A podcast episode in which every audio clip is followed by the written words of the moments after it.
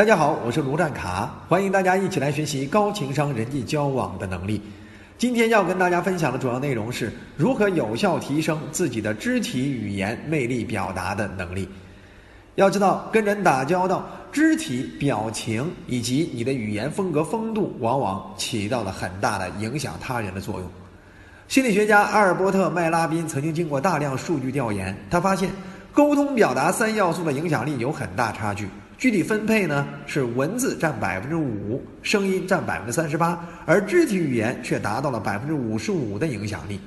由此可见，肢体表达的影响力要远远大于声音和文字。这就是我们要提高对肢体语言魅力表达的能力的原因。如果一个人的肢体表达能力很强的话，即使没有声音、没有文字，也照样可以很好的表达自己的意思。聋哑人之间用手语就能够做到传情达意。战争年代，革命战友用眼神就能够做到默契协作。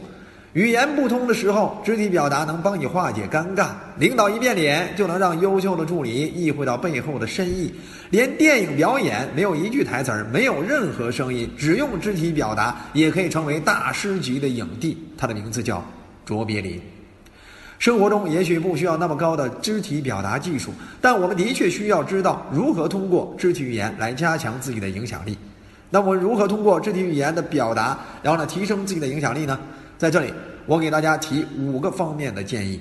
首先，第一方面讲一讲肢体语言的八字秘诀；第二点讲一讲肢体配合的五个关键；第三点呢讲讲常规手势和招牌动作；第四讲一下你的手势练习的方法；第五就是站姿练习的注意事项。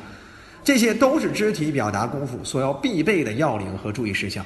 首先，咱们来聊聊这个肢体语言的八字秘诀。这八字秘诀很简单，分别是打开、一体、简单、对称。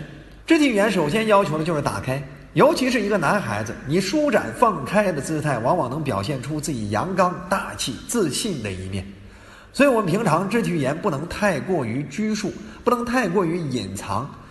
相信也有以下这两种现象，你一定见过啊。首先，第一种现象就是有些大学课堂上，老师呢是坐着讲，或者站在讲台后面讲，甚至一上课呢就把自己埋在多媒体的后面，所有人看不到他任何肢体语言，光听到他读幻灯片的声音，这样往往就束缚了他肢体魅力的的呈现形式，对吧？哎，这种情况下，学生不睡觉才怪，除非你是妙语连珠、内容极致的老师，否则甭想让学生们买单。对不对？啊，所以在这种情况下，你就要注意想办法把自己打开呀。嗯，像好的培训师向来都会把自己面对人的一面全面展示给自己的观众。大学老师也应该朝此方向去努力啊。只有你打开状态的讲，让那学生才会打开状态的听。老师坐着讲就不如站着讲更有影响力，死板的站在讲台后面讲就不如走下来互动的讲更有影响力。同意吗？除了讲课中这种差别呀，生活中有一些男士把自己的肢体语言也完全局限在自己的两肩之内，这样的话就显得特别娘，哎，娘炮，对不对？显得特别小气，啊，所以在这种情况下，你要注意，想让别人更好的接受你，就打开自己的肢体。建议大家多做伸展性运动。平常说话的时候，你的肢体越打开，你就越给对方一种比较大气自信的感觉。你的肢体越打开，对方的心门也会受你影响越容易打开，接受程度也就越高一些。那除了打开，还有一体，我们要追求一体化的表达，让人觉得你是个活灵活现的整体，而不是局部刻意的去做肢体性的表现。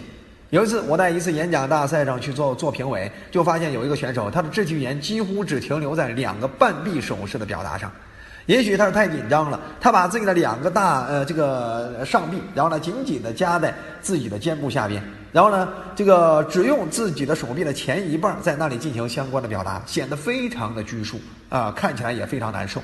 肢体语言是一体化的，甚至包含你的眉毛、眼神、口型、脸部表情，以及你的肩膀、双臂、手势以及肩腰，还有你自己的腿部，甚至是脚步等等，它应该是浑然一体的表现。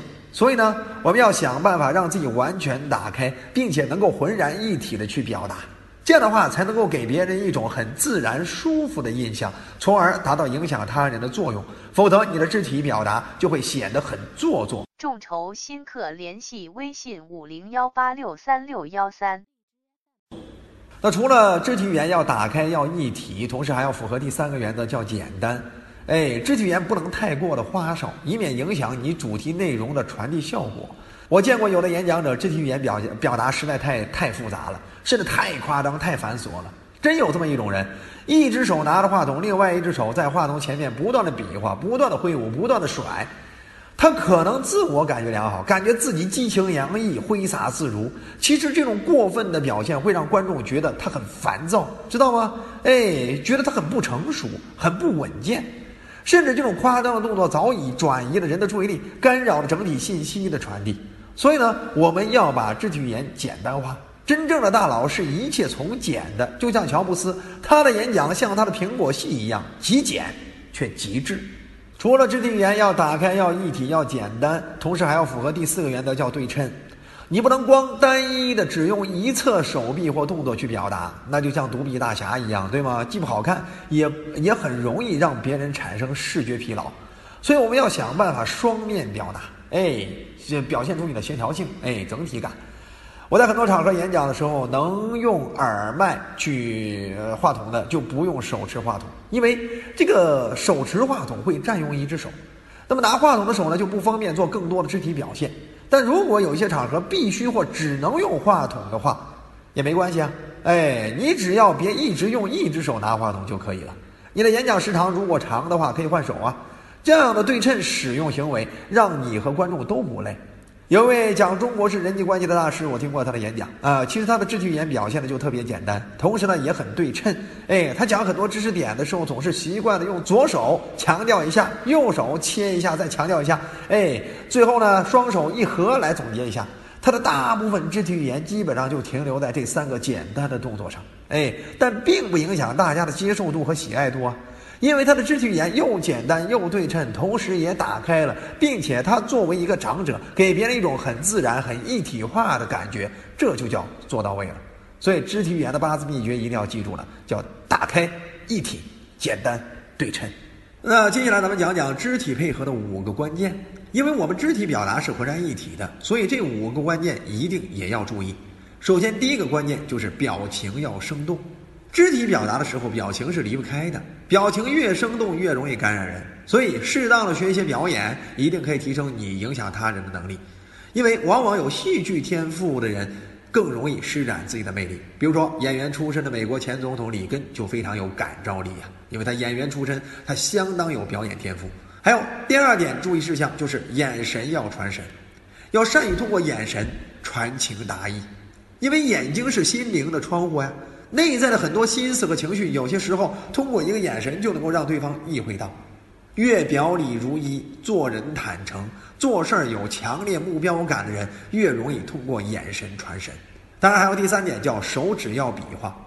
我们要解放自己的双手去传情达意哦。呃，比如说。强调的时候要呃就要用切剁的呃呃这种动作，呃分点解释的时候呢要用手指比划的这种动作。哎，我们有意义的所指的时候，就比如说对某方面呃指的是哪方面的时候，我们要有意的去指向型的动作等等。只要把我们的双手拿出来，哎，打开并置于前方，自由的表达就会起到很强的辅助作用，尤其是带有很强的带动引导作用。那第四点注意事项呢，就是肩腰要配合。肢体语言不是局部动作，而是一体性的动作。尤其是要强调一些事情的时候，握拳号召的时候，肩腰的呃肩腰的配合，往往能更容易让你表达信息、传递力量。啊，当然还有第五点，就是道具要准备。应景的道具往往能增强表增强你的表达效果呀。有些时候，除了自己的肢体表达，你还要学会借用道具，因为有些时候道具更能抓住对方的注意力，哎，会让你讲的东西显得更生动，哎。并且呢，起到很好的一种强调引导的效果。比如说，有些节目主持人专门准备一把扇子，对不对？哎，动不动拿扇子给你挥舞，这就是什么牵引你注意力，起到很好引导引导的作用，对不对？呃，它可以很好的增强自己的表达效果。你包含有些时候你上场演讲的时候，你上来啪拿出一一支笔，哎，问大家这支笔到底有什么样的功能？你看，注意力立刻被你抓住。对吧？拿出一个手机，对不对？哎，拿出大家都有一些共同回忆的东西，比如说一些相关的纪念物，哎，这些都是你可以想办法快速抓住大家，并且引导大家的方法。哎，这就叫借用道具进行表达，往往能够让人印象深刻，让人更容易被被你引导。好了，这就是肢体配合的五个关键。好吧？啊，咱们再一起总结一下，就是表情要生动，眼神要传神，手指要比划，肩腰要配合，道具要准备。那接下来咱谈一谈常规手势和你可以自己研究的招牌动作啊。一般情况下，我们在演讲的过程中会用到哪方面的手势呢？当你讲到关键之处的时候，想让大家集中注意力，或者是在嘈杂的环境下，你想让大家安静一下，你该怎么做呢？你可以做的常规手势就是拍手，啪啪两下，再两手打开，掌心朝下，这就比较容易引起大家的注意，并让大家立刻安静下来，对不对？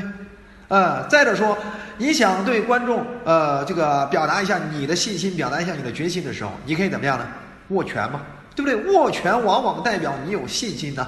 哎，再结合你坚定的眼神和状态就更好了，对不对？或者你想让观众起一个呃这个这个呃引起大家的重视，呃，你强调重点，呃，想起到这种强调重点的作用。好了，那你可以用什么手势？切剁的手势吗？切剁手势往往代表着强调。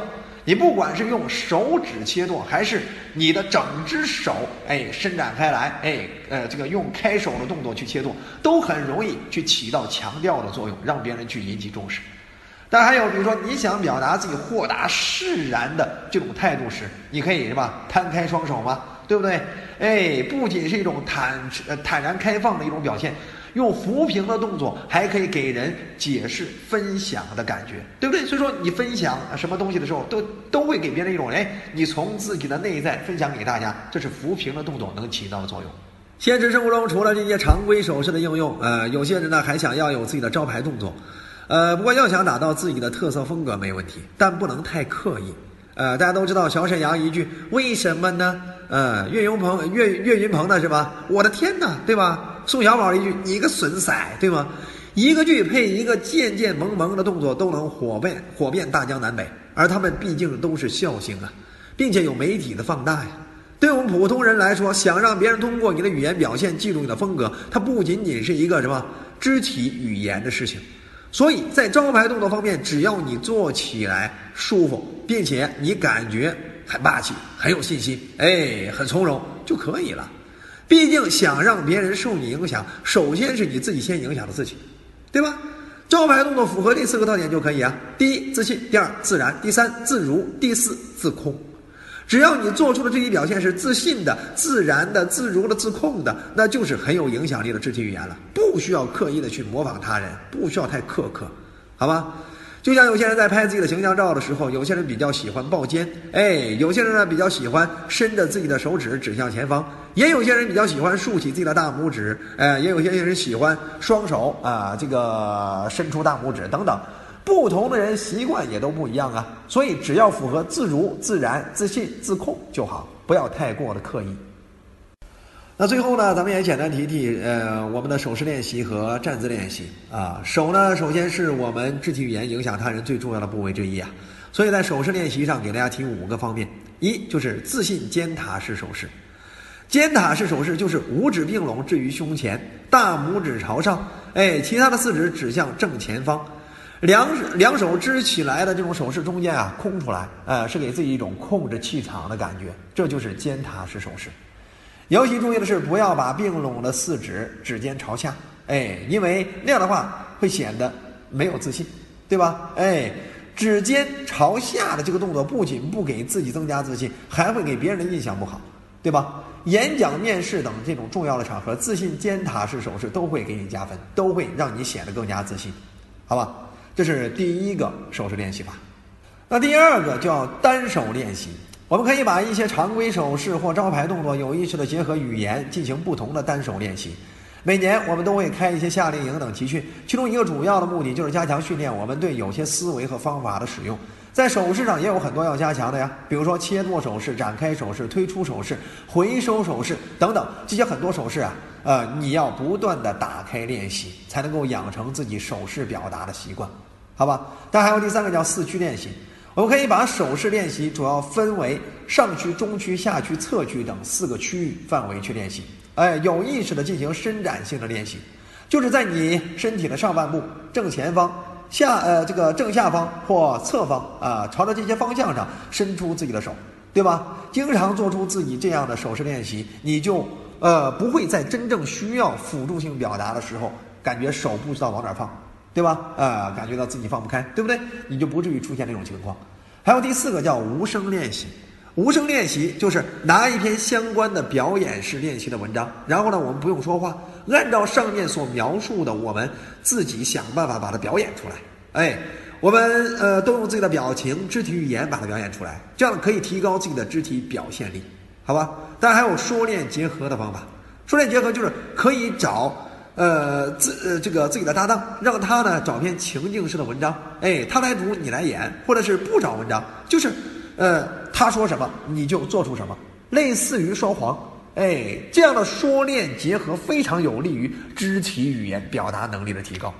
那除了刚才手势练习的五种方式之外，那么肢体语言练习的最后一个方法呢，呃，也比较简单啊，就是站姿练习。站姿练习要求的就是在我们跟人说话的时候，一定要有非常好的仪态，尤其是未来的演讲场合，不能歪歪斜斜的，不能驼背，也不能太过随意。所以平常要很严格的要求自己哦。啊，男士演讲的时候最好是两脚与肩同宽，不宜太宽，也不能并拢，哎，这样的话才会显出你男士的这种自信阳光。而女士演讲的时候呢，就呃最好是适当的收拢才好看，最好是并鬓角，对不对？哎，或者是什么钉子布，这这这这都能显出你女士的这种仪态，哎，这种礼仪。当然，更多情理方面的形象管理和社交礼仪知识，大家可以关注我的公众号，呃，卢占卡就是我的原名，搜索关注啊，我发表过很多这方面的文章，你可以去了解一下。同时呢，大家也可以加我的个人微信，就是 LZK 六六六零啊，希望后期可以跟大家有更多有营养的交流。好了。呃，肢体语言的表达，呃，咱们到这里呢也已经告一段落了啊。咱们跟大家讲到了我们肢体语言表达的八字秘诀啊，同时跟大家提到了我们肢体配合的五个关键，包含啊常规手势和招牌动作啊分别有什么，以及我们最后提到了手势练习的五个方法和站站姿练习的注意事项，好吧？呃，好了，肢体语言的表达其实也是需要不断的练习的啊，只有不断练习，最后才能够成为你未来自信的游刃有余展现的一部分啊。希望这些内容能够对你提升你肢体语言表达魅力有所帮助。好了，这期先到这里，咱们下期再见，谢谢大家。本资源来自小刀娱乐网三 w 点 xd 零点 com 最新免费资源分享 QQ 群幺五三二二七六。